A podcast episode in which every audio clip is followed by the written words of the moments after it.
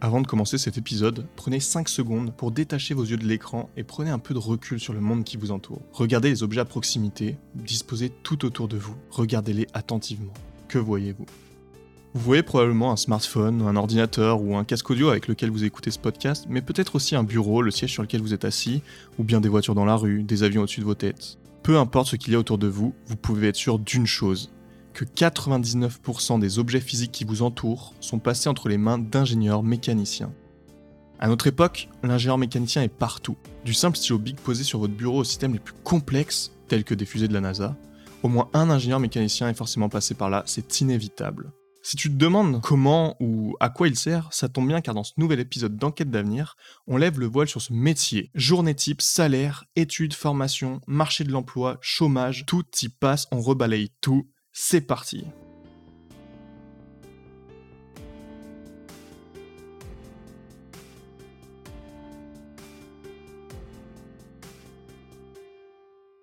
Aujourd'hui, j'ai le plaisir de retrouver Marie. Salut Marie. Salut Flo. Dans cette euh, émission d'enquête d'avenir, où l'idée c'est bah, que tu prennes les rênes de l'émission euh, et que je me place finalement dans la position de l'interviewer puisque aujourd'hui l'objectif c'est vraiment euh, que je présente mon métier actuel et donc que ce soit toi qui bah, finalement qui essaye avec ton, ton esprit affûté de venir euh, trouver les, les, bonnes informations et de faire découvrir euh, mon métier quoi. Ah donc j'ai une sacrée pression parce que du coup il s'agit de bien faire comprendre le métier d'ingénieur. du coup d'ailleurs c'est quoi ton métier? Alors le, titre, euh, on va dire euh, exact, c'est ingénieur mécanique en simulation euh, numérique. On a plutôt tendance à appeler ça ingénieur mécanique tout court. Plus simplement pour la simulation numérique, on appelle ça aussi ingénieur calcul ou calculator quoi. Ok, donc rien à voir avec la mécanique, genre de réparation de voiture, par exemple? Bah, c'est rigolo que tu dises ça parce que souvent quand, quand j'étais étudiant et justement que je faisais des études de mécanique, quand je disais à quelqu'un voilà que j'étais que je faisais des études de mécanique, les, les gens demandaient ah ça tombe bien et tout, j'ai un problème sur ma bagnole, est-ce que quand ça se passe j'ai un bruit à cet endroit-là, qu'est-ce que ça pourrait être? Et du coup ce qui est drôle c'est qu'effectivement on fait des études de mécanique mais souvent ça a vraiment rien à voir avec le, le job de mécanicien. disons que si tu m'expliques, enfin t'es pas mécano, quoi. C'est des études de mécanique, mais au, sens physique du terme. C'est. Ok, d'accord. Donc, du coup, en fait, ingénieur mécanique, tu peux me faire une définition pour m'expliquer ce que c'est réellement, parce que ça a l'air compliqué quand même. De la même façon qu'aujourd'hui, ingénieur, ça veut tout et rien dire. Ingénieur mécanique, c'est vraiment ultra large, c'est super vaste. Pourquoi? Parce qu'à notre époque de la mécanique, t'en as de partout. Quand on parle de mécanique en général, c'est vrai qu'on pense d'abord aux voitures, aux avions, etc. Mais la mécanique, ça intervient dans tous les systèmes et produits physiques que tu as devant les yeux. Que ce soit effectivement des organes complexes comme le moteur de ta voiture ou des objets beaucoup plus sommaires comme, euh, je sais pas moi, la, souris de ton ordinateur, euh, ton meuble Ikea, etc. Tout ce que tu possèdes est passé entre les mains d'ingénieurs mécaniciens dont le rôle, le rôle était de concevoir le produit du dessin à la fabrication quand tu es ingénieur mécanicien, tu peux aussi bien bosser comme concepteur, dessinateur des pièces, tu peux faire de l'usinage, fabriquer les pièces, il euh, y en a qui doivent concevoir des chaînes d'assemblage, développer de nouveaux matériaux, ou bien comme moi dans mon cas, faire du calcul. Et ce qu'il faut voir, c'est que chacune de ces activités est un vrai métier à part entière, c'est une spécialisation de l'ingénieur mécanique. En fait, l'ingénieur mécanique, c'est un terme générique qui englobe beaucoup de choses, mais euh, il y a énormément de spécialités. Et moi, dans mon cas, je suis ingénieur mécanique spécialisé calcul. Alors le calcul, on appelle ça aussi de la simulation numérique. Tout ce qui existe devant toi, tout ce qui a été fabriqué, tout objet, pièce, etc., euh, elle doit respecter certains critères de résistance. Elle doit respecter certains critères de résistance donnés par un cahier des charges. Euh, je te prends un exemple simple, ta voiture et eh ben globalement, ta voiture, quand tu passes un dos d'âne, euh, elle doit garder ses deux portes. Si tu as une porte qui tombe, euh, c'est pas bon. Euh, pareil, quand tu tires la poignée de ta voiture, bah la, poignée, elle doit pas te rester dans les mains quand tu tires fort. Tu vois, il faut que faut qu'elle résiste. Et de la même façon, par exemple, si tu as quelqu'un qui vole ta voiture, il faut que même en appliquant, même en appuyant fort, même en tirant très très fort, et eh ben la poignée elle casse pas, tu vois, la porte reste fermée et eh ben, tout ça, c'est des critères de résistance. Et pour pouvoir être commercialisé, ta voiture, elle doit valider euh, un certain nombre de ces critères, de ces sollicitations. Euh, par exemple, pareil, euh, des crash tests. Aujourd'hui, tu as des normes pour pouvoir que ta voiture soit commercialisée, elle doit avoir résisté à certains crash tests de manière à, garantir la sécurité des occupants. Et bah, tout ça, avant même que ton produit soit fabriqué, avant même de pouvoir du coup, heu, faire des mesures, heu, en lançant ta voiture dans un mur pour le crash test, ça, tout ça, on peut le calculer et le prévoir à l'avance grâce aux calculs et aux simulations numériques. Pour ça, on utilise donc des méthodes informatiques qui vont pouvoir nous permettre virtuellement de simuler, heu, les différents cas de charge qui se présentent à toi. Tu vas pouvoir simuler un crash test. C'est-à-dire que sur ton ordinateur, à la manière d'un comme un jeu vidéo, tu vas pouvoir, heu, avoir ta voiture, la lancer à très forte vitesse dans un mur et voir ce qui se passe, voir si les occupants ils sont, heu, ils sont en sécurité et cetera. On a juste besoin de dessins en 3D qui sont réalisés du coup par l'ingénieur mécanique spécialisé, heu, conception et dessin. À partir de là, on fait donc ce qu'on appelle un calcul et on simule ce qui se passerait si on tirait très fort sur une poignée de porte ou si on emboutissait la voiture dans un mur. Tu peux faire énormément de choses. Donc pour la mécanique, en général, nous, ça sera euh, vérifier la résistance de système sous certaines applications, mais tu peux aussi euh, faire euh, tout ce qui est simulation sonore pour évaluer par exemple virtuellement le bruit que tu aurais dans un habitacle de voiture quand tu passes un dodan ou etc. Euh, regarder la déformation des pièces, analyser des, des écoulements fluides, etc. Par exemple, un avion, tu le mets dans le, dans le ciel et tu veux voir finalement la, la pression de l'air, comment ça s'applique sur lui pour justement comprendre la dynamique de l'avion, comment il va se déformer, comment il va se comporter. Et bah tout ça, avant même que les produits soient fabriqués, ils sont analysés virtuellement et c'est le job, c'est le but de l'ingénieur calcul en simulation numérique, le but du calculateur. Mais du coup, il y a d'autres domaines que, par exemple, que que que les voitures, que la mécanique, heu, enfin, Bah oui, comme je le disais au début, je c'est vrai que j'ai l'habitude de prendre pour expliquer le trail, de de prendre vraiment beaucoup d'exemples liés, heu, au domaine automobile, parce que c'est le effectivement, c'est le truc qui s'en rapproche le plus, mais heu, exemple tout bête, un panier de basket, et ben, tous les paniers de basket que tu vois dans le monde, il y a des ingénieurs mécaniciens qui ont dû, heu, étudier, co la conception de ce panier de basket pour que si tu as des mecs comme, LeBron James qui font, je sais pas 130 kilogrammes, heu, ils fassent un dunk et qu'ils s'accrochent dessus, et ben le panier, il leur reste pas dans la main, quoi, tu ouais, vois? que genre ils tombent pas sur le parquet quoi, qu'ils résistent. Voilà, exactement. L'i l'idée de la simulation numérique autour de la mécanique, c'est vraiment c'est toujours cette idée de résistance. C'est-à-dire, tous les objets qui t'entourent, ils doivent répondre à des critères de résistance et toi, ton job, c'est de valider que le produit, il va pas casser sous certains critères. Je te prends un autre exemple, justement, tu demandais des exemples un peu, heu heu, exotiques ou en tout cas qui sortent un peu de la mécanique habituelle. Par exemple, tu vois, ta bouteille d'eau là, et bah, ça paraît tout con comme c'est une bouteille d'eau. Tu te dis pas que cet objet-là, que cette bouteille, elle est à la pointe de la technologie et qu'elle a nécessité des calculs scientifiques super avancés. Et bah pourtant, dis-toi qu'il y a probablement plusieurs ingénieurs mécaniques qui ont passé des dizaines et des dizaines d'heures à travailler cette bouteille, le design, à l'optimiser, etc. Euh, L'exemple tout bête, c'est qu'il y a quelques années, il y a une grande marque de bouteilles d'eau qui avait commercialisé donc sa bouteille 1,5 litre, tu vois? La la base de la base, sur toute la France et en fait, il y avait je sais pas, soit il y avait pas eu de calcul qui avait été fait, soit, bah, du coup, il y avait une erreur qui s'était qui s'était pointée et vu qu'ils avaient pas fait de d'expérimentation, ils s'étaient pas rendus compte que le calcul était faux ou que la bouteille était mal designée. Mais concrètement, ils ont fabriqué énormément de ces bouteilles d'1,5 litre et au moment où il fallait les acheminer, les transporter dans les grands magasins, dans les grandes surfaces et bah, il y a eu énormément de problèmes parce qu'ils se sont rendus compte que si tu faisais tomber ton pack d'eau à la verticale, le choc, ça faisait péter tous les bouchons et du coup tout le liquide, toute l'eau se déversait. Et heu, bah, ça pour l'entreprise, c'est des coûts astronomiques, c'est de c'est des pertes d'argent astronomiques et c'est vraiment ce qu'on essaye d'éviter avec la simulation numérique.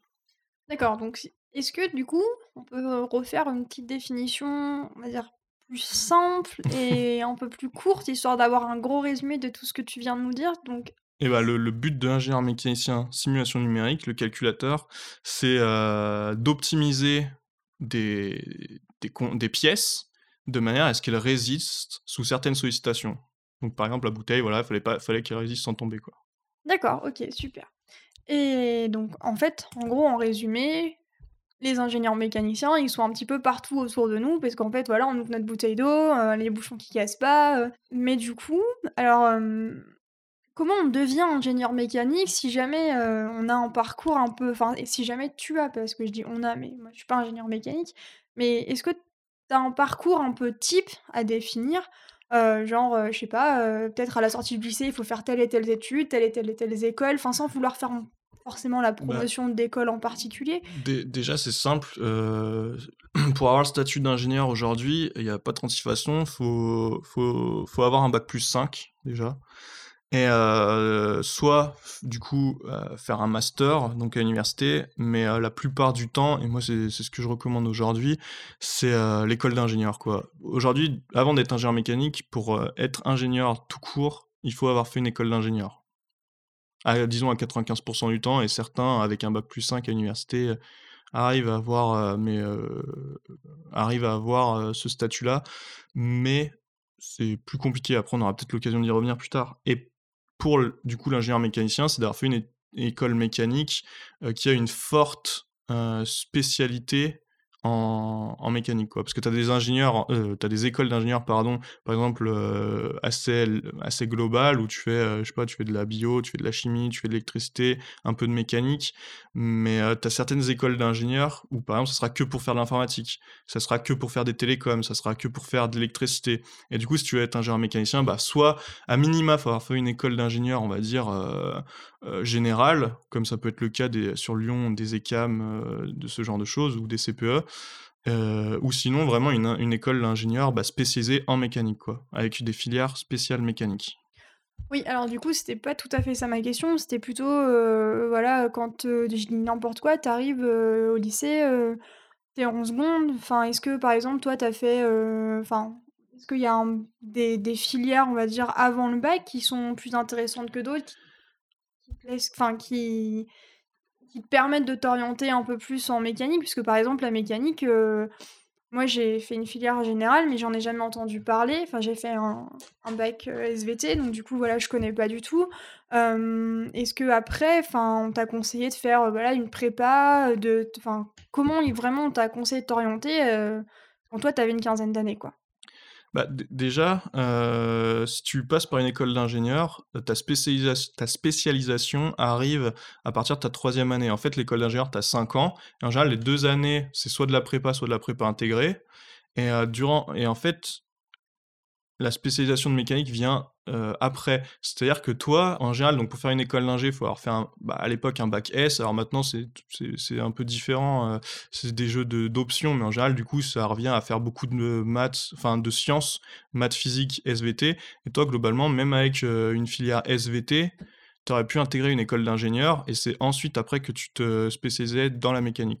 Entre guillemets, «n'importe qui qui a fait, de la science au lycée peut faire une école d'ingénieur». Heu, bon, après, c'est sous réserve d'avoir des bonnes notes et des do dossiers parce qu'en général, c'est heu, ça a la réputation d'être, heu, assez, compliqué, quoi, heu Oui, c'est sélectif, quoi, comme voilà, exactement, mais si, entre guillemets, tu avais, des des des bonnes notes et cetera, s et que tu as fait de la science, après, tu peux, postuler dans n'importe quelle école d'ingénieur, quoi. Est-ce que toi, tu as suivi un parcours linéaire, bac, prépa, école d'ingé ou tu as fait quelque chose de, on va dire, un peu plus flou, totalement différent? Parce qu'au final, je sais qu'il y a peut-être des enfin, je me dis qu'il y a peut-être des passerelles ou pas du tout?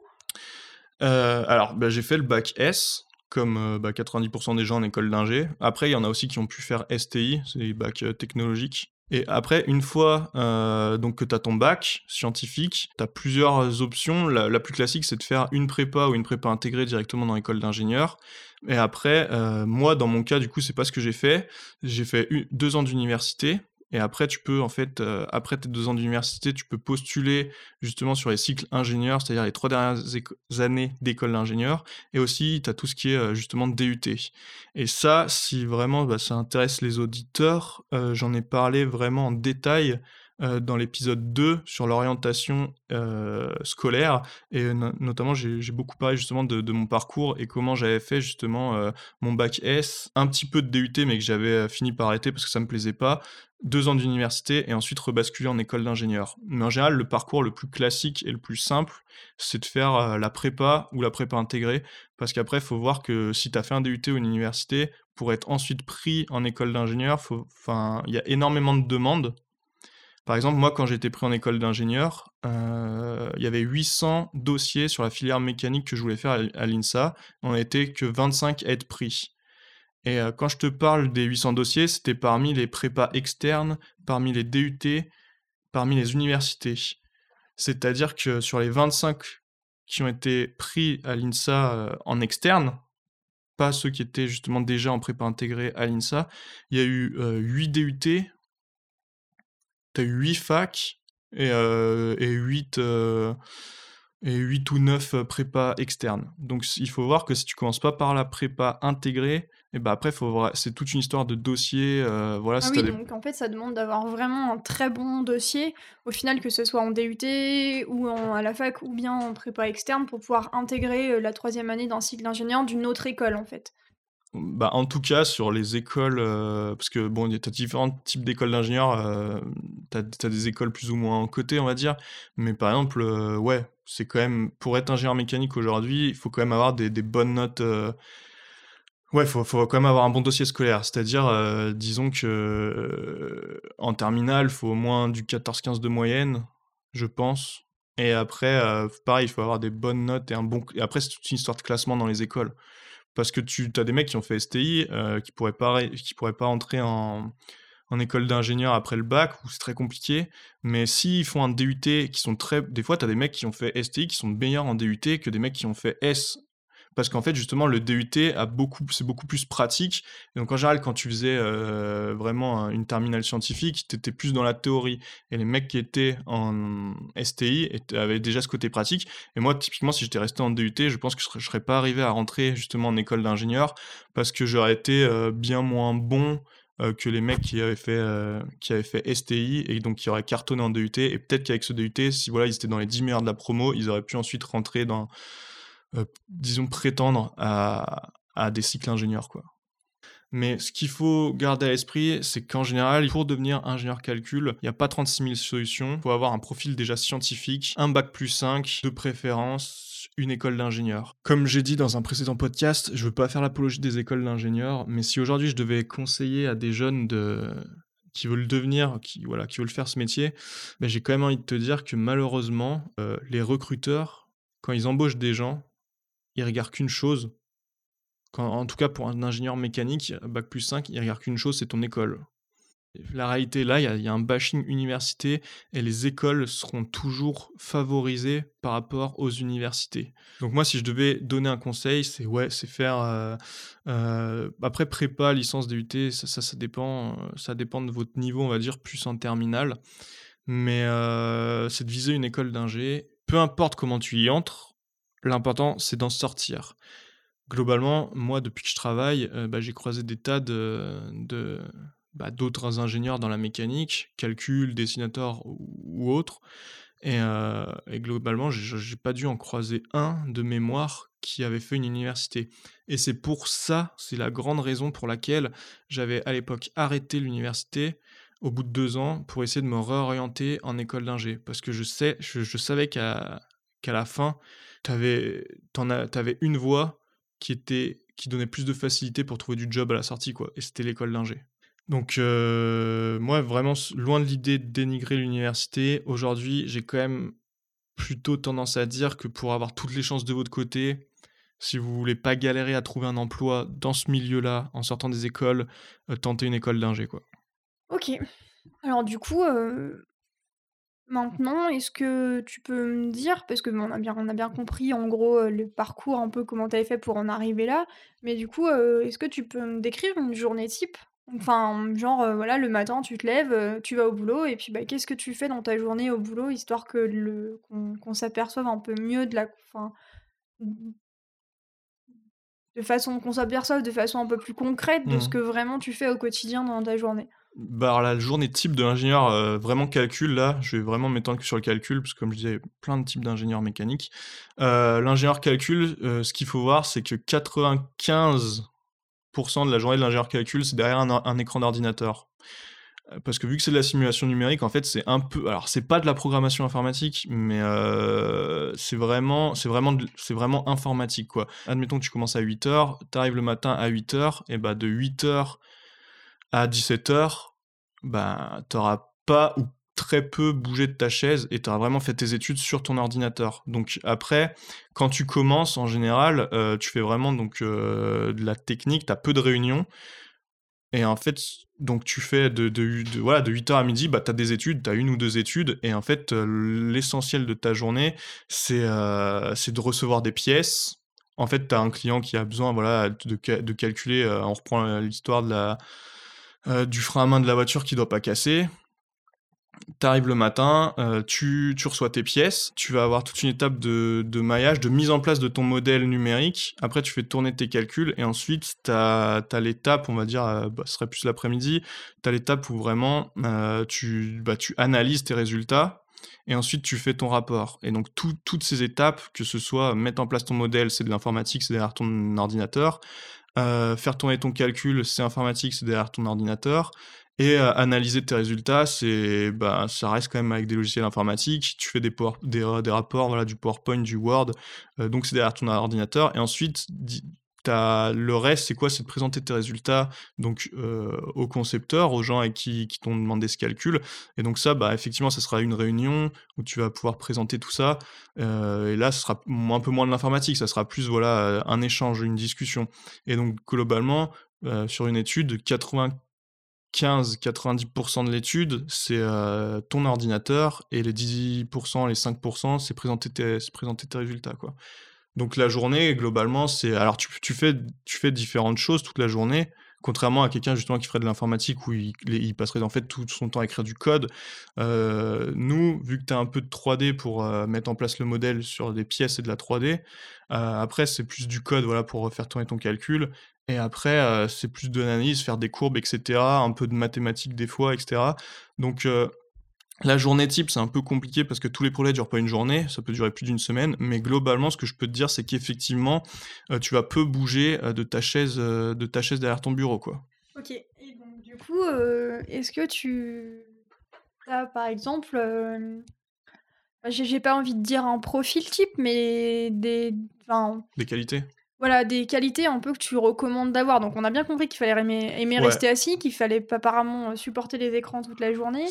Ça, c'est un. Je tiens justement à appuyer sur ce point, parce que même moi qui à la base était un peu geek sur les bords, qui a toujours bien aimé euh, faire des choses sur l'ordinateur, l'informatique, c'est vrai que sur les premiers temps quand j'ai commencé, le fait de vraiment passer 5 jours dans ta semaine, 8 heures sur un ordi sans faire autre chose, bah c'est vrai que c'est. Euh, on n'y est jamais vraiment habitué, et donc faut vraiment euh, pour faire ce métier, déjà aimer être derrière son ordinateur et, avoir, on va dire, peu d'interaction, euh, avec autre chose, quoi. Si vous avez besoin de bouger, euh, de faire autre chose et pas juste pianoter toute la journée, clairement, il faut pas faire ingénieur calcul, quoi.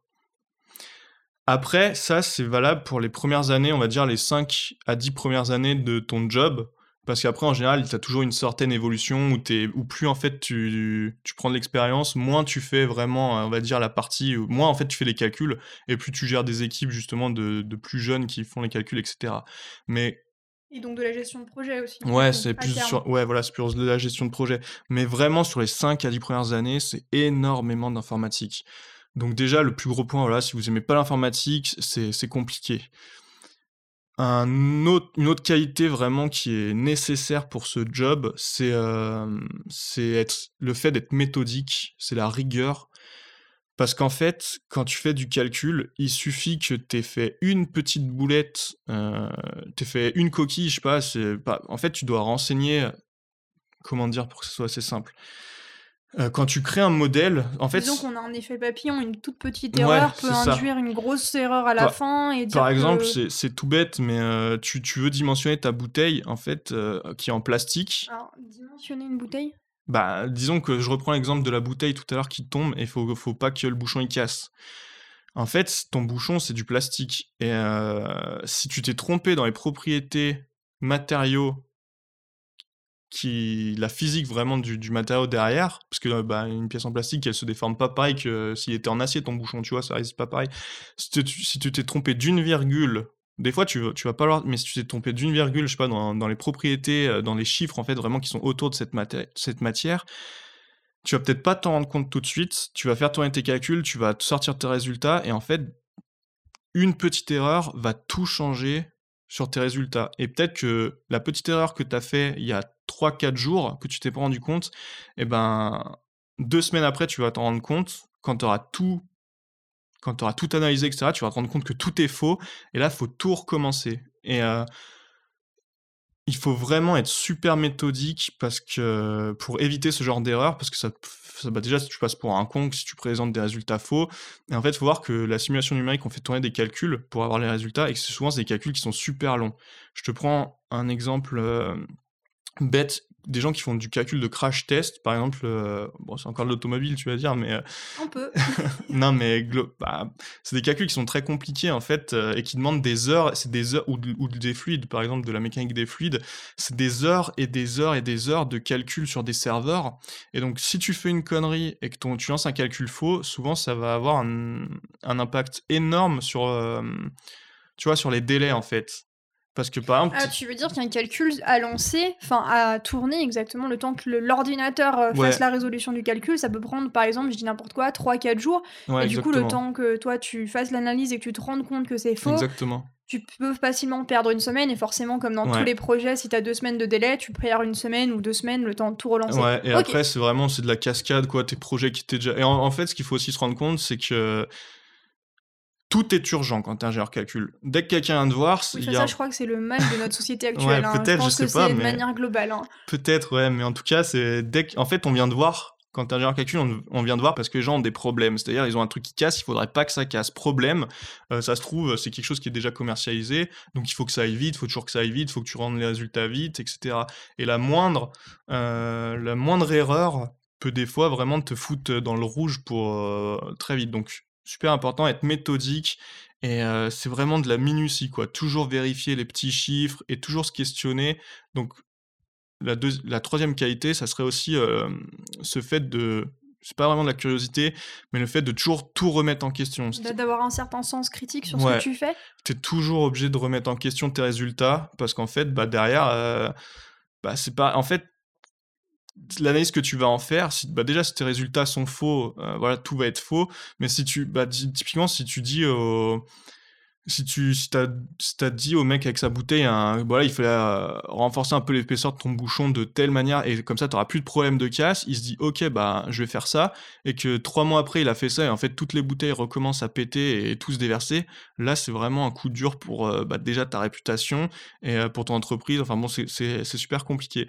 Donc il faut avoir toujours cette toujours se remettre en question remettre en question ses résultats. Tiens j'ai un résultat là mais finalement est-ce qu'il est réaliste? Parce que de la même manière finalement du calcul c'est quoi? C'est des modèles mathématiques quand tu fais un calcul ça représente jamais euh, la réalité euh, c'est jamais c'est des modèles mathématiques, c'est jamais la réalité, tu as toujours un écart. Et après, l'idée, c'est de savoir l'écart que tu, que tu observes. Est-ce que finalement, il est assez fin pour considérer que ton résultat est juste ou est-ce que tu as trop d'écart et c'est ce que tu fais, c'est c'est faux, quoi.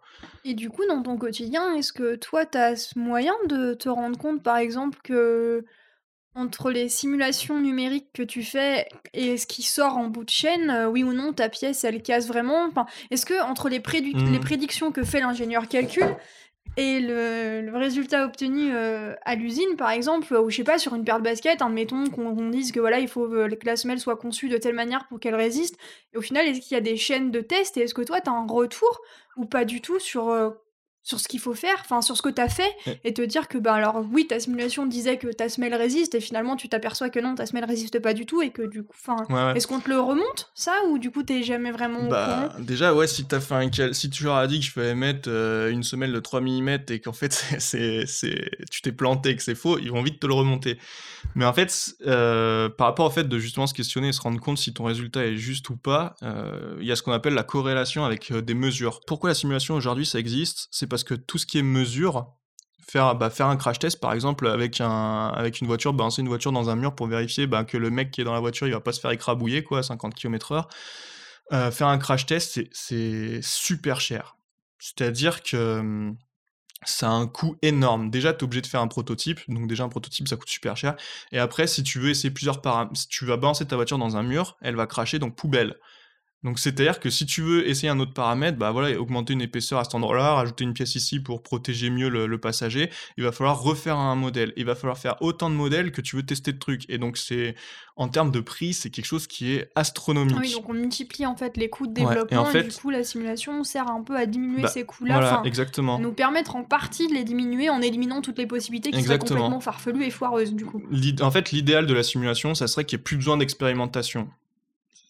Ça serait l'idéal. Parce que justement, la simulation, c'est pas cher, c'est tout de l'informatique. Des modèles, tu vas en cracher. Bon, ça prend un peu de temps, d'accord. Mais tu peux en cracher autant que tu veux, tester des paramètres, et c'est très rapide à mettre en place.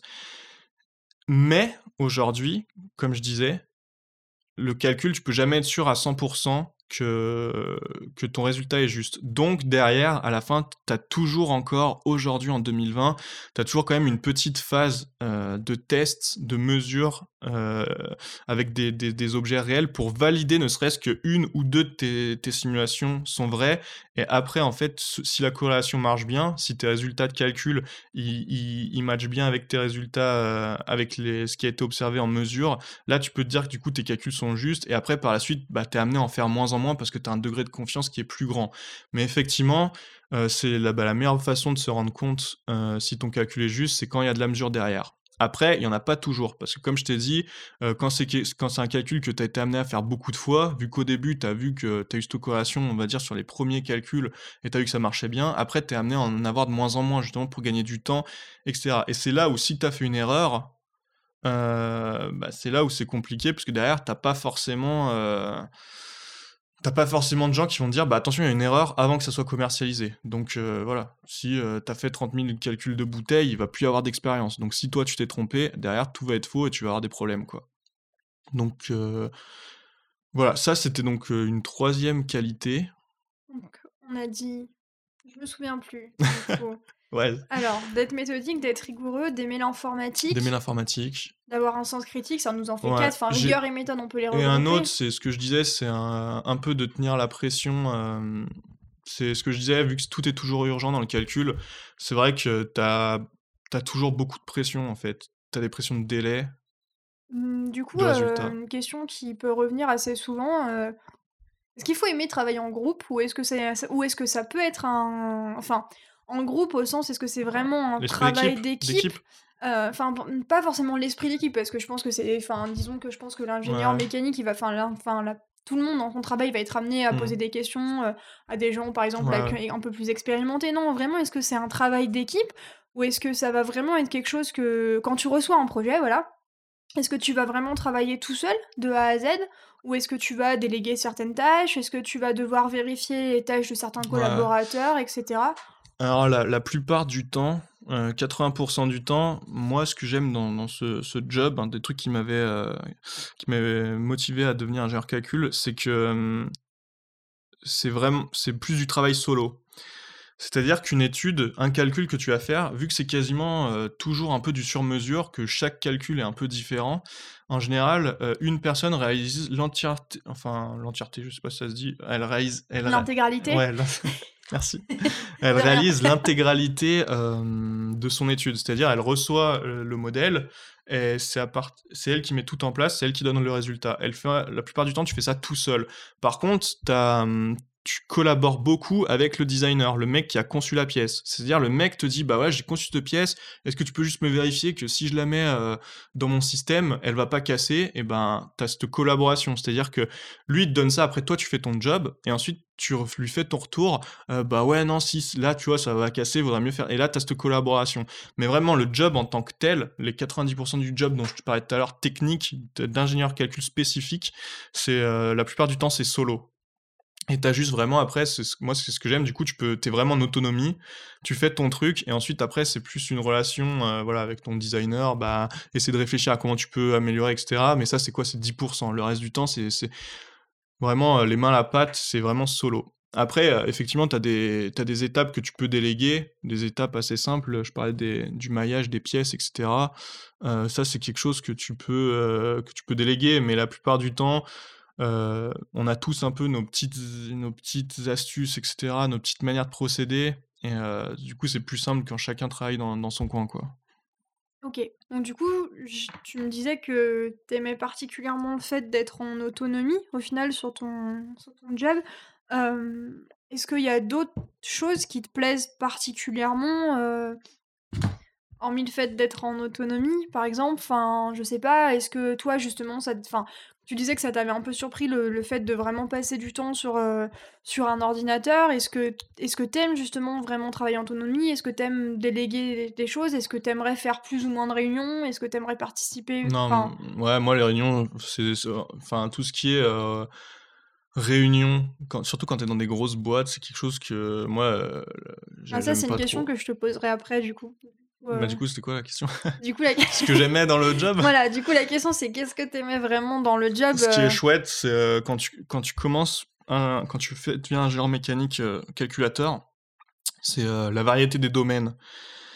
C'est-à-dire que, comme je disais, tu peux travailler dans l'automobile, tu peux travailler dans l'aéronautique, mais tu peux aussi travailler dans des domaines dont dont tu penses pas au au premier abord. Tu je veux dire, tu peux travailler dans dans les bouteilles, tu peux travailler dans le médical. Si tu aimes le sport en fait, si tu aimes la science et que tu veux faire tu veux faire de la science, mais bah, tu peux rattacher ça à d'autres domaines que tu aimes. Par exemple, si tu aimes le sport et que tu voulais faire justement ingénieur, bah, tu peux faire ingénieur calcul pour le sport. Je veux dire, Decathlon, ils ont des bureaux d'études, heu, ben, comme je parlais du panier de basket, quand ils font un panier de basket, il faut que le gars qui tape le dunk, heu, voilà, il casse pas le panier de basket. Le vélo, pareil et donc c'est la variété de domaines, ça, c'est super chouette, notamment au début quand tu commences, tu sais pas trop ce qui va des fois, tu sais pas trop ce qui va te plaire et heu et comme tu es consultant, as, ouais, Ouais, 90 généralement, tu es consultant quand ouais, tu débutes, c'est ce que tu veux bah, dire? 95 des des gens aujourd'hui sortis des des écoles, tu commences consultant.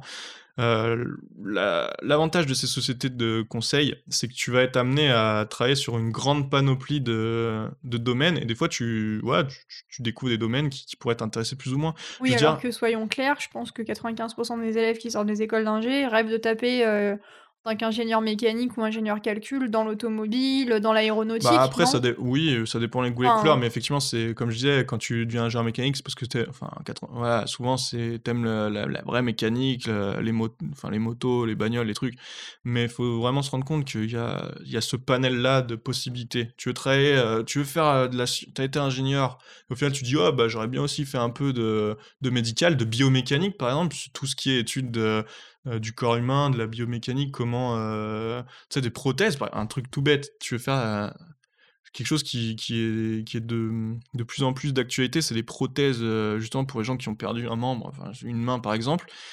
Si tu veux si tu dis: «Ah j'aurais bien aimé aussi travailler pour, justement la la la biologie» et bah, tu peux la mécanique est tellement vaste que tu peux travailler Ça te permet de combiner du coup plusieurs ouais, domaines, c'est ce que tu exactement et ça, c'est vraiment chouette quand tu sais pas, heu, quand enfin, c'est vraiment chouette d'avoir cette possibilité de changer. Par exemple, moi aujourd'hui, je travaille, heu dans le domaine des transports, de l'automobile, en tant qu'ingénieur mécanique, mais si ça me saoule, je sais pas, dans 10 ans, j'en ai marre de voir des bagnoles et tout toute la sainte journée, et ben je peux très bien changer de domaine sans pour autant changer de métier, donc garder mon expérience et tout, heu, tout ce que j'ai acquis, heu, bah, aussi ton statut, ton salaire et cetera, mais tout simplement switcher et heu, partir dans le domaine, voilà, du corps humain, de la biomécanique, de la médecine et cetera, et ça, c'est un super point positif, heu, du job, quoi. et du coup, par opposition, est-ce qu'il y a des choses qui que tu aimes vraiment pas dans ce job? Tu disais les réunions, mais enfin, je crois qu'en vérité, personne n'aime vraiment les réunions, heu, qui durent, heu, éternellement, Ouais, mais du coup, est-ce que tu as des exemples un peu concrets de choses que tu aimes pas dans ton métier? Parce que bon, bah soyons honnêtes, je pense que tout le monde y enfin, il y a toujours pour tout le monde, tu as toujours des choses, intéressantes et des choses qui t'intéressent moins. Voilà, je peux ouais. dire, est-ce que tu as des choses qui t'intéressent moins dans ton métier? Ben, aujourd'hui, j'ai justement, je suis en train d'évoluer. Je vois la différence de mes journées d'aujourd'hui par rapport à quand j'ai commencé, où quand j'ai commencé, je faisais, comme je disais, heu, tout à l'heure, la journée type, je faisais 90% de technique, on va dire, de vraiment derrière l'ordinateur. Aujourd'hui, je fais beaucoup plus de, de gestion de projet et cetera et moi, je me rends compte, bah, que je déteste ça, heu, gérer des projets, dire à Pierre-Paul Jacques de faire: «Toi, tu fais telle étude, toi, tu fais telle étude, toi, tu fais telle étude», remonter ces infos-là à d'autres gens. Heu, moi, en fait, ce que j'aime vraiment, c'est la technique et heu, souvent l'évol l'évolution, on va dire, classique, c'est tu délaisses petit à petit et moi, justement, c'est quelque cette évolution verticale, on va dire, d'ingénieur, calcul, c'est celle que enfin, se diriger vers la gestion de projet, c'est vraiment ce que j'aime pas. J'aurais préféré me diriger vers, plus une expertise, mais heu, ouais. Après, heu, c'est pas trop tard pour changer de enfin, dire de rediriger plus vers un domaine d'expertise en particulier, Mais ça, tu t'en rends aussi compte quand, heu, en quand tu pratiquant. bah, ouais, c'est-à-dire qu'avant d'avoir fait de la gestion de projet, tu peux pas savoir que ça va te saouler. Ça se trouve, moi, il y a 4 ans, je disais: «Ouais, putain, c'est passer toutes mes journées derrière mon ordi à faire mes calculs, ça me saoule» et bah, aujourd'hui, je me rends compte que c'est pas en fait, finalement, heu, c'était mieux que passer, 50% de son temps à appeler, heu, des collègues, heu, à droite à gauche parce qu'il manque ces infos, parce que machin, parce qu'il faut, donner du job à à ton collègue et cetera. Mais du coup, est-ce que, mmh, est-ce que cette, cette, voilà, cette gestion de projet-là, est-ce qu'on peut, mmh, est-ce qu'on peut dire que c'est peut-être aussi lié à la taille de l'entreprise dans laquelle tu travailles? Parce que je suppose que je suppose que du coup le poste, entre guillemets, en soi si tu es dans une énorme structure ou si tu es dans Mmh. un petit Ouais, bureau c'est clair. d'études, enfin ça, tu en avais peut-être parlé dans un épisode précédent, mais du coup, je Non, pas suppo trop, mais mais je hem, suppose que ça varie, ouais, forcément, ça c'est influe, clair. en fait, les tâches que tu fais et du coup, Ouais, c'est heu clair. Bah, au final, heu, j'ai travaillé, dans les 2, dans une petite structure d'une, vingtaine de personnes et dans une vraie grosse boîte qui fabrique, des systèmes très complexes et au final, ce que je peux te dire, c'est qu'effectivement, dans les plus petites boîtes, bah, tu auras tu vas plutôt être tendance à te spécialiser vraiment dans la technique, c'est-à-dire devenir compétent dans la compréhension de la physique et cetera, faire des calculs de ouf, tu vois? Avec des avec des très réalistes, avec des hypothèses de malade et cetera et dans la grosse boîte et ça c'est valide pour, heu, ch en France, pour la plupart des boîtes et ben, souvent, tu fais de moins en moins de technique, tu fais de plus en plus de gestion.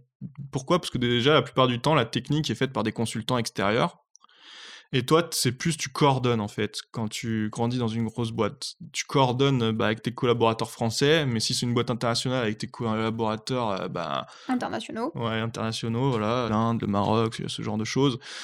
Donc effectivement, de l'expérience que j'en ai, si vous aimez, heu, la technique technique, heu, les petits bureaux d'études seront plus intéressants parce qu'ils auront plus de paradox paradoxalement, c'est vrai que c'est pas c'est pas trivial, mais heu, les petits boîtes bureaux techniques aura souvent plus de compétences techniques et heu, les grosses boîtes, c'est vraiment plus, ben, en fait, ils appellent les petites boîtes pour bosser, quoi. Ils font appel à c'est de la prestation et souvent ton quand tu as le même job dans une grosse boîte, dans une petite boîte, dans la petite boîte, tu fais des calculs de ouf et tu formes des jeunes à faire des calculs de ouf et dans la grosse boîte, bah, c'est plus tu vas devoir, heu, c'est plus de la gestion. C'est appeler machin, appeler telle entreprise pour qu'il te fasse un calcul justement que tu sais pas faire et cetera. Enfin, ils ont la même étiquette, mais leur travail est différent. Heu, c'est-à-dire, c'est des projets tellement gros que tu tu es obligé d'avoir au bout d'un moment un mec qui qui gère, heu, qui envoie tel Enfin, calcul je suppose que le gars qui gère, à un moment donné, il a su faire un calcul quand Il a même. su faire, heu, sûrement, Ouais, mais parce mais je veux dire, moi, par exemple, je j'en fais encore pas mal parce que je suis jeune, mais honnêtement, je pense dans 10 ans, ben, j'en ferai plus trop, quoi. D'accord Dans une grosse boîte.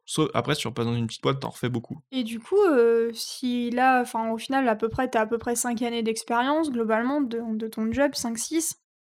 Ouais, ça. Si tu devais faire un bilan, comme ça, est-ce que tu préfères enfin, est-ce que tu préfères, entre guillemets, avoir travaillé dans ta petite boîte ou être aujourd'hui là où tu en es? Sachant que bon, je suppose que si tu dis que tu as Ouais. commencé dans la petite boîte, tu faisais peut-être pas les mêmes choses, mais avec enfin, si tu te posais comme ça un peu, heu, oui, je te veux dire prends je te fa je te si prends un peu à froid. Voilà, si de je devais faire un choix, retourner dans la voilà, petite ou rester dans la grosse? voilà, si jamais tu en fonction Heu, des perspectives d'avenir que tu as pu voir dans les 2, est-ce que tu préfères la petite ou est-ce que tu préfères la grosse entreprise? Enfin, c'est-à-dire en termes de taille de structure, hein, je te parle pas en ouais, termes de ouais, pas en termes de En de fait, ouais, c'est compliqué comme question parce qu'en fait, c'est jamais il y c'est a jamais tout noir ou tout blanc, ouais, on est d'accord? pas en fait d'i tu as tu as pas de job idéal à mon sens.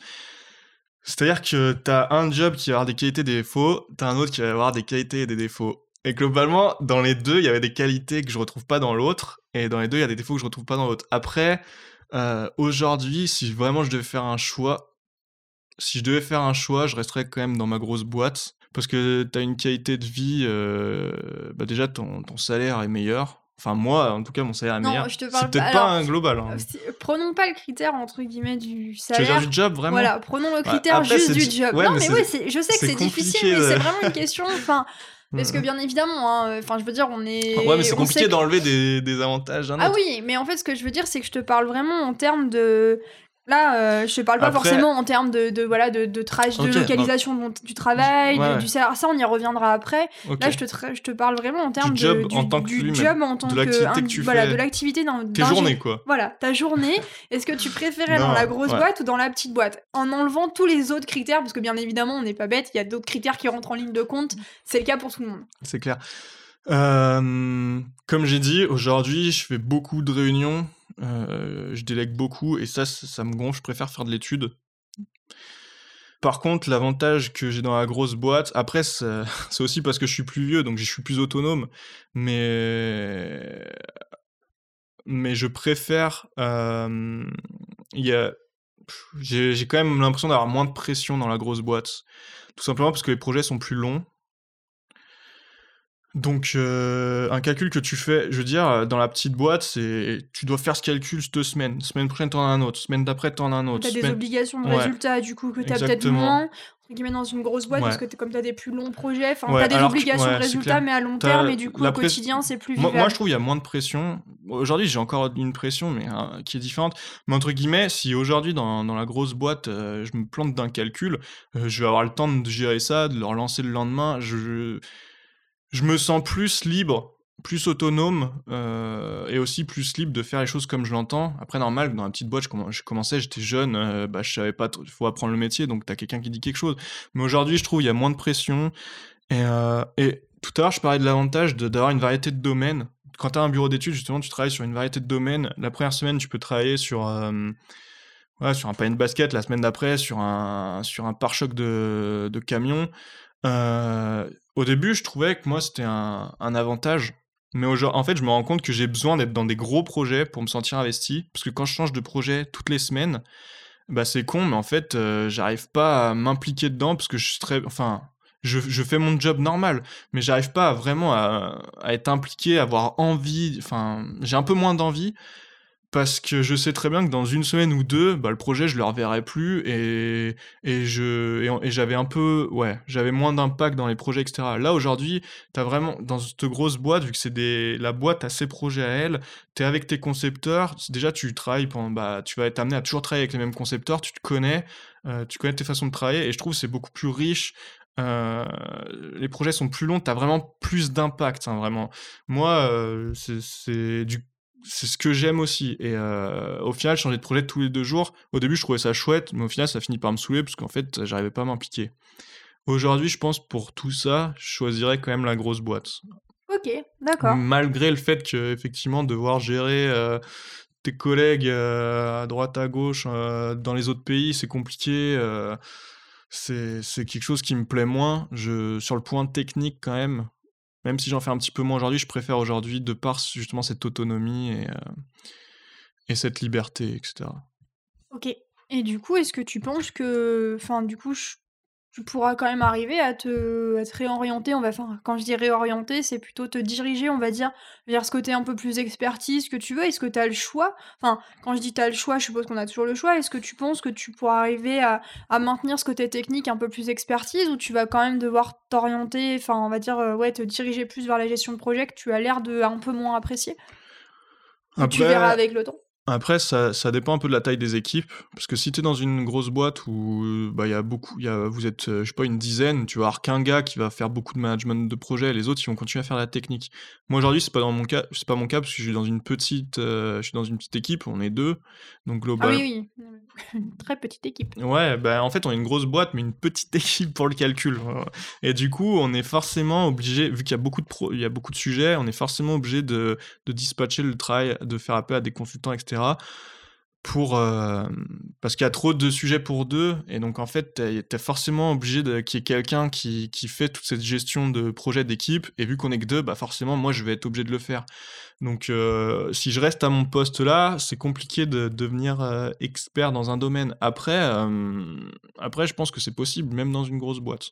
D'accord, Ça sera sûr dans une petite boîte, dans une grosse boîte, ça dépend de là où tu vas, mais globalement, si tu dans une dans un gros, dans des grosses équipes où, je sais pas, il y a 10 calculateurs, tu as quand même des chances de continuer à faire de l'expertise, quoi. Et du coup, une petite question comme ça, est-ce que tu penses que c'est difficile de trouver un poste d'ingénieur mécanique? Aujourd'hui, par exemple, si moi demain, heu, je décide de me lancer là-dedans, mettons que j'ai des compétences, est-ce que si je vais, voilà, sur, heu, sur, heu, le site de Pôle emploi, sur le site d'Indeed, sur le site de Ah l'APEC ouais. peut-être, est-ce que est-ce qu'on trouve beaucoup d'annonces? Est-ce que c'est facile? Enfin, alors je te parle pas forcément des des des postes de consultants, je te Ouais, parle mais peut-être des pourtant, vrais enfin, je sais bah que c'est vraiment le démarrage, mais je veux dire, enfin En fait, comme je quelqu'un qui a quelques années d'expérience, je te parle parce que, voilà, on sait que, enfin, dans beaucoup de domaines aujourd'hui, faire appel à des consultants, c'est enfin, il y a plein de domaines, enfin, pas qu'on enfin, pas qu'en mécanique, hein, je veux dire, heu, beaucoup dans beaucoup de domaines de Mmh, je sciences, tu je ouais, je prends comprends. Après, heu, c'est quand même important de de le dire, quand tu es ingénieur aujourd'hui, grâce au monde du consulting, tu es sûr de trouver un job, notamment mécanique. Le la mécanique est un domaine où il y a très peu de crises. Maintenant, heu, même si c'est facile de trouver un job quand tu es jeune dans la mécanique, parce qu'il y a ouais, il y a tout ce monde du consulting. Est-ce que c'est facile de sortir du monde du consulting pour avoir, on va dire, Dans, des parler, des vrais postes? Enfin, si je peux ça m'exprimer ça ainsi, hein. c'est ça c'est com plus compliqué. Heu, on va pas se voiler la face. En plus, heu, je pense que dans le contexte actuel, ça va être d'autant plus compliqué après le le coronavirus, mais hem, dans le contexte actuel, la plupart des consultants enfin la plupart des gens dans la mécanique que j'ai en fait, tu commences consultant, c'est quasi obligé. Donc il suffit de regarder, le nombre de consultants et le nombre de temps où ils sont restés consultants avant d'être pris dans les grosses boîtes et cetera et heu, moi, ce que j'ai vu, c'est que souvent, heu, il y en a, ils peuvent rester consultants jusqu'à, heu, 5-10 ans, quoi. Donc ça veut dire quand même que c'est assez compliqué de trouver des vrais postes. D'accord. Et du coup, heu, donc toi, ça veut dire que ta façon de parler, plutôt eu de la chance d'avoir peut-être fait des bonnes rencontres à des Ouais. bons moments, des bons Après endroits ouais. qui t'ont permis de Ça, j'en j'en parle, heu, beaucoup justement dans l'épisode 3 sur le consulting que je vous invite à écouter si ça vous intéresse, notamment si vous êtes dans le domaine de l'ingénierie. Mais compliquement heu, concrètement, pardon, c'est, heu, un peu de la chance d'être au bon endroit au bon moment. Oui, comme dans beaucoup de C'est-à-dire carrières, que finalement. si tu es allé tu as commencé consult admettons que tu commences consultant, que c'est vraiment la majorité, je répète. Admettons, voilà, que tu es allé dans une dans une équipe. Cette équipe te proposera, heu, un poste si, heu, tu as une place qui se libère et donc il faut être, heu, dans mais ça, tu peux jamais le savoir. Tu il faut que tu sois dans l'équipe où un poste s'est ouvert, quoi. Après, rien ne t'empêche de postuler dans d'autres sociétés, hein. Quand tu as 2 ans, 3 ans d'études, en général, ça se fait pas mal, hein. Mais heu, ouais, c'est quand même c'est quand même compliqué. Après, nous, tu vois, la génération, heu, tous mes amis et tout, on a au final, on est beaucoup à retrouver, heu, quand même dans des grandes boîtes assez vite, mais ouais, ça ça dépend vraiment de du contexte économique aussi, ouais, ça je dépend pense du contexte économique et par vague. cetera. OK et du coup, je vais quand même te poser une question là, je pense qui va intéresser beaucoup de monde parce que du coup, depuis tout à l'heure, on essaye de de de poser des questions sur les formations, sur le travail, sur le sur le globalement, mais on entend un peu tout et n'importe quoi. En vérité, est-ce que tu as une idée à peu près d'un salaire moyen, par exemple, d'ingénieur mécanique? Enfin, globalement, je te parle pas forcément de parce que forcément, je suppose que tu travailles, si tu travailles dans l'aéronautique à la NASA, tu es pas payé pareil que celui qui conçoit les bouteilles d'eau. Ouais, Enfin, ouais. je m'en doute Bah, bien qu'il y a ouais. Bah, mais par des exemple en selon ton pays France aussi, mais voilà, exa voilà, exactement mais ce que j'allais dire, enfin bon, là, on est on est en France. Est-ce que tu as une idée à peu près, une «petite fourchette» entre guillemets pour, heu, pour arriver, heu, voilà, toi, tu es plutôt en début de carrière, nous donner, heu, quelque chose, Et puis ça ouais, ça ça dépend aussi justement de comment tu te vends et cetera. Mais déjà, début de carrière, si tu es consultant, on va dire en province, ingénieur mécanique, tous les jobs proposés, c'est entre 28 000 € bruts par an et heu, 32 000 quoi, hors prime et cetera. D'accord. Et après, ça dépend quand tu évolues, quand tu changes de boîte et cetera, ça dépend, bah, de de ton expérience, de comment tu te vends et cetera. De Mais ton moi domaine? ouais. De ton domaine, effectivement, parce qu'un ingénieur mécanique, dans l'industrie pétrolière, ça va pas toucher pareil qu'un ingénieur mécanique dans l'industrie, heu, dans la bouteille, quoi. Oui, non, mais ou voilà, heu, dans les forcément. matériaux et cetera. Typiquement, moi, ce que je peux vous dire, c'est que dans l'industrie des transports aujourd'hui, j'ai commencé du coup il y a 5-6 ans, heu, dans une boîte de consulting, j'étais payé 30 000 € bruts par an. Et quand je suis passé, heu, 4 ans après dans un dans dans dans une grosse entreprise de transport, heu, maintenant c'est 40 000 bruts par an, hors prime. Donc heu, j'ai quand même une évolution de, de, bah, de Donc 30 une «évolution rapide» entre ouais. guillemets de salaire, Ouais. heu, Bah, en une étant évolution, plutôt mais ça, jeune, ça coup? dépend vraiment de comment, tu as tu demandes parce qu'en fait, heu, quand tu poses autant les boîtes de consulting, ils vont te bon, ils vont te demander, mais ils vont te don donner à peu de choses près, à 100 balles près la la même, heu, la même somme. Autant après quand tu montes, heu, dans les boîtes, c'est eux qui te demandent, bah, tu connais ça, oui, ils voilà, donc en fait, après, c'est à toi de te vendre l'employeur, il te demande, voilà, combien tu veux et après c'est à toi d'arriver à négocier à peut-être que quelqu'un d'autre aura eu plus que moi j'ai, plus de 40 000, peut-être que quelqu'un aura eu moins et heu, voilà. Mais globalement, heu, c'est un peu dans ces fourchettes-là. Sur les 10 premières années d'expérience, heu, je pense ça tourne entre 30 000 et 40 000. Donc ceux qui s'attendent en sortie d'école à gagner, heu, 5 000 €, heu, net par mois ou 4 000 € parce qu'ils sont ingénieurs, c'était peut-être vrai il y a, je sais pas, il y a 40 ans, mais aujourd'hui, ou alors faut changer de pays peut-être ou ou vraiment avoir un domaine qui rapporte, je sais pas. Et est-ce que si aujourd'hui tu devais tout recommencer je te parle, alors peut-être pas tout, hein, on va pas reprendre depuis le CP, heu, mais si tu devais co recommencer dans dans ta formation, est-ce que tu est-ce que tu changerais quelque chose? Est-ce que tu dans ton orientation? Est-ce que tu changerais ta formation? Est-ce que tu Mmh. tu est-ce que tu as des regrets? Est-ce qu'au contraire tu dis que plutôt finalement ce parcours-là, heu, t'a amené beaucoup de choses et et a forgé, heu, on va dire l'ingénieur que tu es aujourd'hui? Après, comme je le je l'ai dit souvent dans ce podcast, je suis un peu l'exemple typique du mec qui, heu, qui était qui savait pas trop ce qu'il voulait faire de sa vie, qui était plutôt bon en maths physique, du coup qui avait des bonnes notes et qui a fait le parcours classique, heu, bac S, terminale S, prépa, école d'ingé. En gros, on peut un peu dire que j'ai fait ça par défaut. Et du coup, c'est vrai qu'aujourd'hui, quand ça m'arrive d'avoir des regrets parce que, hem, moi, à la base, je suis quelqu'un qui adorait, heu, tout ce qui était, heu, la création, l'infographie. Des fois, je me demande si j'ai pas des regrets de pas avoir tenté de faire quelque chose dans l'infographie ou dans le dans l'audiovisuel.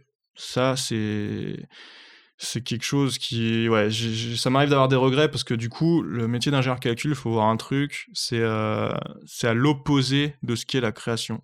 L'aspect créatif, il n'existe pas.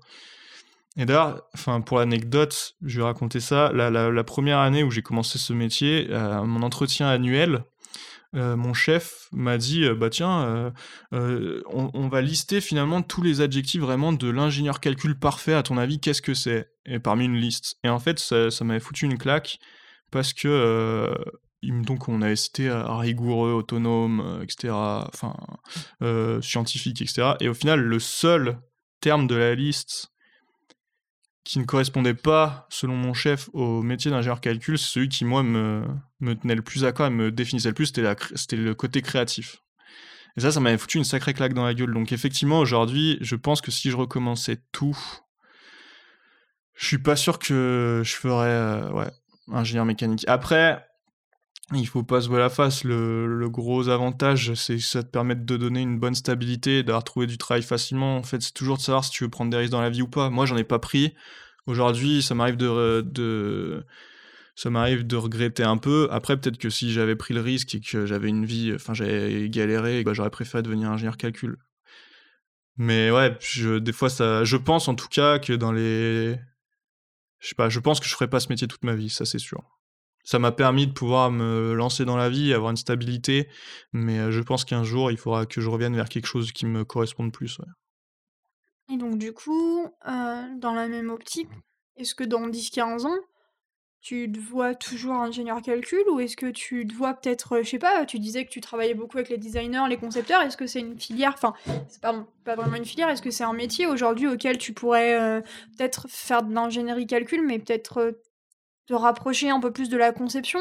Peut-être participer aux tests plus, heu, des matériaux, des choses comme ça, des tests des pièces ou enfin Ouais, la ou l'avant d'un autre domaine ou pardon, excuse-moi, je te coupe, ou alors te de de, peut-être de te mettre dans un autre domaine qui qui t'intéresserait plus, peut-être parce que, par exemple, tu disais le sport, la biomécanique, peut-être que c'est des choses qui aujourd'hui te permettraient d'être, on va dire, un peu plus créatif ou pas du tout? Ouais, alors, a si je veux en fait, quand tu es ingénieur mécanique, tu as 2 possibilités d'évolution, notamment dans les grandes boîtes. Tu as le fait d'évoluer verticalement, comme je disais, devenir expert en calcul, gérer des équipes et cetera. Mais, heu, dans les grosses sociétés, ce qui se fait beaucoup aussi, c'est, l'évolution horizontale. C'est-à-dire que dans les grandes boîtes, ils aiment pas qu'une personne reste, heu, 5-10 ans à la même place parce qu'ils ont peur qu'elle s'ennuie. C'est pas enfin, ils essayent un peu de s'attarder sur, vraiment le sur le côté humain et du coup, ils proposent beaucoup ce ce fait de pouvoir, heu, changer de métier. Donc par exemple, tu étais ingénieur, heu, électricien, je sais pas et de devenir, heu, alors soit rester vraiment dans ton bon, prenons plutôt ingénieur mécanique, rester dans ton domaine, faire, voilà, plus de la conception, donc c'est vrai que ça serait plus créatif. Ça reste de l'industrie. Moi, ma grande question, ça serait: «Est-ce que je voudrais continuer de l'industrie?» J'aurais cette possibilité-là justement de faire plus de la conception si vraiment le côté calcul, informatique, voilà, heu, mathématiques, ça me saoule et cetera. Tu peux aussi faire des virements plus larges comme, heu, je sais pas, aller au aux achats, faire du marketing. Ça, c'est le gros point positif aussi de ce métier. Quand tu es dans une grosse boîte, c'est, bah, ça va pouvoir te donner l'opportunité de changer de métier si tu te rends compte que tu t'es trompé, qu'ingénieur calcul, tu dois pas le faire pendant 10 ans, sans tout en gardant ta stabilité, c'est-à-dire sans avoir à te retrouver sur le marché, heu, enfin voilà, au au ouais, et cetera, chômage. de devoir re retrouver des autres jobs et cetera. Ça, c'est un énorme point positif. Après, la question pour moi, ce sera: «Est-ce que je veux continuer l'industrie ou pas?» ou est-ce que, heu, ouais, ça, ça pour l'instant, c'est quelque chose que je peux pas répondre.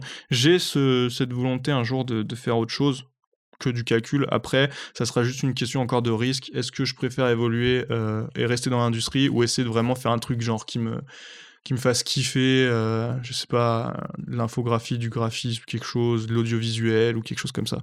Ça, pour l'instant, j'ai pas la réponse, mais euh, les, le- les perspectives et les possibilités sont larges. Et donc pour finir, parce que je pense que ça sera la dernière question que j'aurai à te poser, parce que je pense qu'on a bien fait Ouais, le tour. ouais. Si jamais tu rencontrais, euh, si tu avais la possibilité de revenir euh, voilà, en arrière, euh, si tu rencontrais le toi jeune à 15 ans, qu'est-ce que tu lui dirais? Est-ce que tu lui dirais justement, comme tu, venais de- comme tu viens de le dire, de finalement de prendre des risques? Est-ce que tu lui dirais de, de, faire euh, comme tu as fait? Est-ce que tu lui dirais de faire complètement autre chose? Est-ce que tu lui conseillerais certaines choses ou pas d'autres? Honnêtement, je pense qu'avec le recul, euh, je, je prendrais le risque et je ferais autre chose dans l'infographie ou l'audiovisuel.